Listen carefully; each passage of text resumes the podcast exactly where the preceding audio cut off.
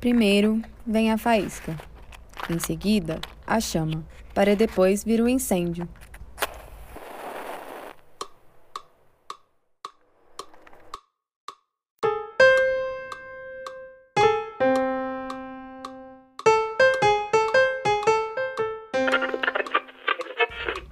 A Rádio Crítica apresenta Provocações Pirotécnicas, o laboratório de experimentações auditivas e chamuscadas do Projeto Crítica, um movimento de contestação contra-hegemônica que recorre à crítica como catalisadora de formulações em direção a outros mundos possíveis.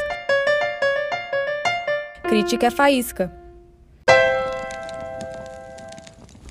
A apropriação do fogo como ferramenta de reprodução da vida humana na Terra foi determinante para afirmar nossa espécie como dominante, espécie que, diga-se de passagem, só domina para destruir.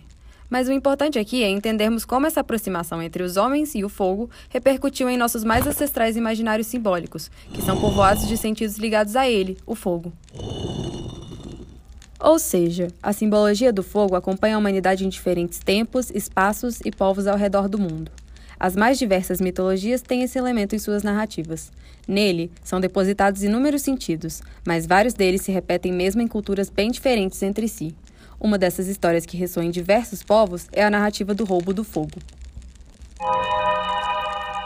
Então, nesse Brasil de florestas e arquivos incendiados, viemos convencer você, provocador pirotécnico em potencial, a se unir à nossa folia crítica. O primeiro plano: roubar deles o fogo.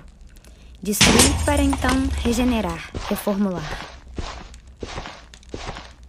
O que propomos é um enlace entre as simbologias do fogo e a reversão dos sentidos do mundo.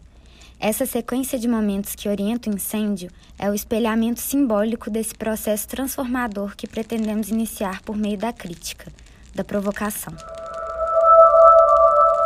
É preciso roubar o fogo, se apropriar da história, revertendo a perspectiva por meio da qual ela é narrada.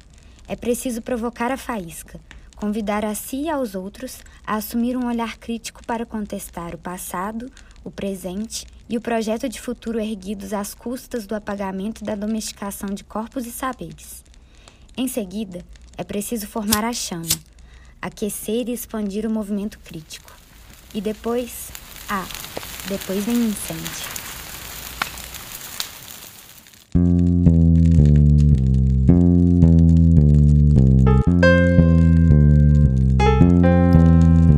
Com a gente ver as brasas brilharem.